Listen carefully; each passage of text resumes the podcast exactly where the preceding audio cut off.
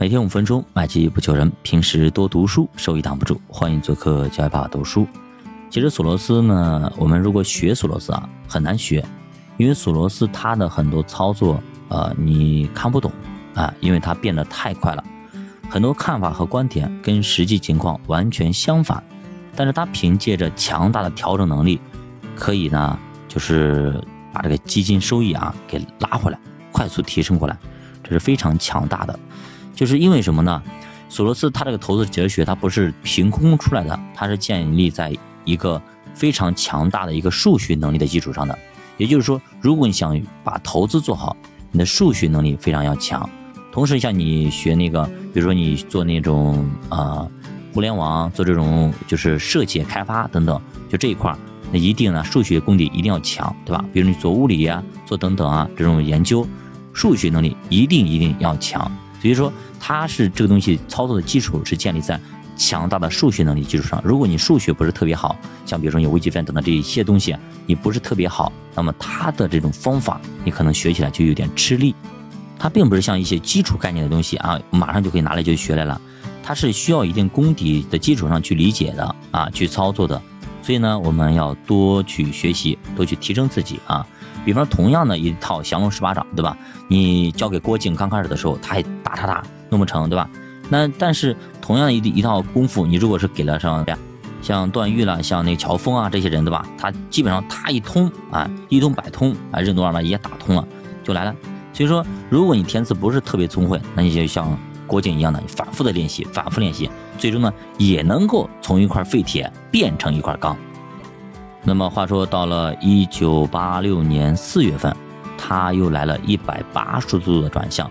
砍掉了一半德国马克对英镑的敞口，平了石油空头、股指期货的空头，开始买入一批廉价的股票，让股票和债券的敞口增加，外币和石油的敞口减弱。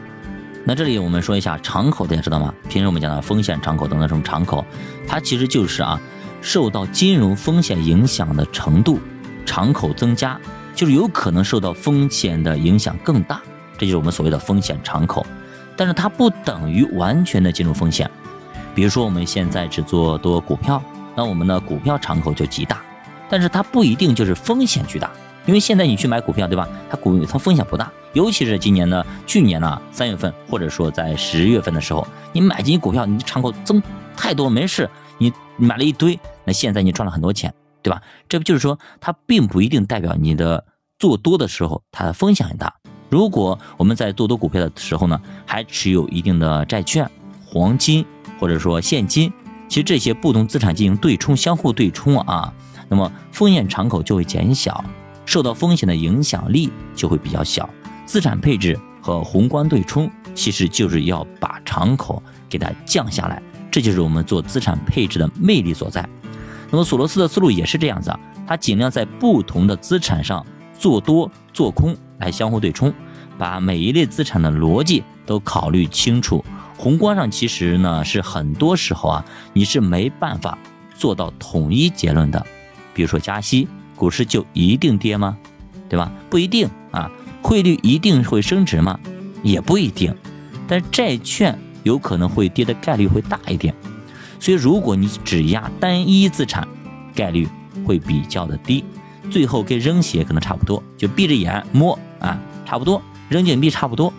索罗斯的做法就是啊，就是叫各个击破啊，就是多个归因，多个资产分别来判断啊，你这个是什么情况，你这是什么情况，各自来判断，都在大概率上去下注，这样他会看得比较准啊，会大幅降低他出错的概率，有效的保护他的资产。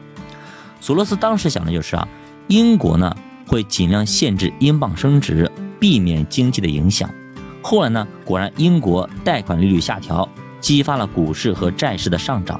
但是没过多久呢，油价又涨了，抑制了股债的反应。但是呢，这个时候索罗斯他觉得啊，这种回撤问题不是特别大，说明市场还足够的谨慎，就不会发生大的一些崩溃和崩盘。于是呢，他继续。扩大扩充它的头寸，到了五月份，他继续加仓抢购债券，但是后来呢，被证明这个做法是错误的，债券开始下跌，他只能够认赔离场。这个一定要记住啊！当我们发现我们真的错了的时候，这个时候要赶紧的撤啊，可不能绝对绝对不能够啊，说我要长期持有价值投资，它不一套逻辑，兄弟们啊，这个时候发生趋势性要崩盘，就像比如说我们到了一个呃雪山上去滑雪，突然发现可能要雪崩了，这个时候绝对不能说啊我要什么享受怎么怎么样的，这个时候就别管什么滑雪不滑雪了，赶紧跑，找个地方安全的躲起来啊，因为雪崩要来的时候啊，一般情况下扛不住，大的一个崩溃来了啊。是这个意思啊，绝对不一，它是两套逻辑啊，两套逻辑。学索罗斯跟巴菲特，他两个不一样啊，不一样，两套逻辑，左侧和右侧完全相反的啊。其实呢，就是跟我们现在去买股票、买债券、买基金，跟我们在二零二二年的十月份之前买基金是完全的两套逻辑，一定要记住，两套逻辑完全不一样啊。那这个时候，他同时又开始建立股指期货空头仓位。尽量缩小股票市场的敞口，另外呢，他还买了一些黄金。他对于美元呢看不太懂，觉得多空都有可能啊，一半一半，所以基本上锁仓对冲，也就是说多空各一半啊，直接平盘。那么索罗斯当时其实也受到了市场观点的影响，他认为牛市会被螺旋式的紧缩给阻隔、给阻断。那么从索罗斯一九八六年的持仓表现来看啊，股票多头还是赚钱最多的，其次是石油，第三外汇，第四债券、黄金和其他资产却都是赔了钱的啊。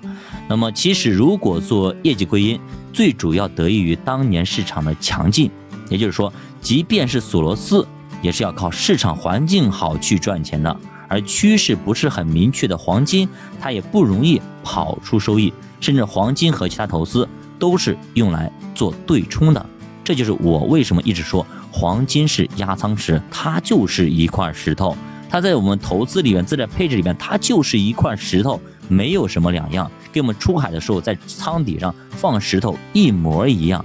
黄金又不会给你生出小黄金，所以黄金对我们做投资来说，它就是压舱石啊，它就是压舱石。还有刚刚我们说的，为什么说索罗斯他要靠市场的强劲？也就是说，在牛市里面我们都可以赚钱，在熊市里赚钱是非常非常困难的。熊市不是让我们来赚钱的，熊市是让我们来布局，为了明年的收获来布局的，来学习的啊。一定要记住，你去看不不管是张坤也好，什么葛兰也好，等等一些人好，这些明星基金经理，任何一个基金经理是在熊市里是不是都赔的底朝天，一个比一个赔的惨，是不是？什么富鹏博了等等的话，赔的不要太凶啊，一年砍去百分之五六十亏损，什么概念？所以说你看看熊市里呀，哎，没有什么所谓的明星不明星了啊，也没有所谓的多牛逼多牛逼了。这就是我说的啊！我当时说过那个，呃，约翰伯格说一句话，他这样说的：他说，那个基金经理啊，就是一群啊水面上游泳的鸭子啊，游泳鸭子。当水当下雨雨过之后啊，下雨之后，那么坑里的水位开始上升，这鸭子们就呱呱的到处乱叫，说你看看我多厉害，是我让那个水位升高了，我怎么怎么怎么样，对不对？是他吗？不是他，对不对？当因为下雨的原因导致了水位上升，跟它半毛钱关系都没有，对不对？那当干旱的时候，不下雨的时候，水位蹭蹭蹭下降的时候，都露出底儿的一点水都没有的时候，这鸭子还在那里卧着吗？对不对？它它怎么不叫了呢？它为啥不叫了？对吧？因为没有水了，它也无能为力，是不是？因为这个水位的上升跟下降跟它没太多关系啊，没太多关系啊，顶多呢是它羽毛上多点水啊，就是比水位稍微高那么一点点啊。那么，在一九八六年的下半年啊，索罗斯又来了一波骚操作，很多人又看不懂了，到底这个操作又基于什么原理？他为什么会这样做呢？就把读书陪你慢慢变富，我们下期再见。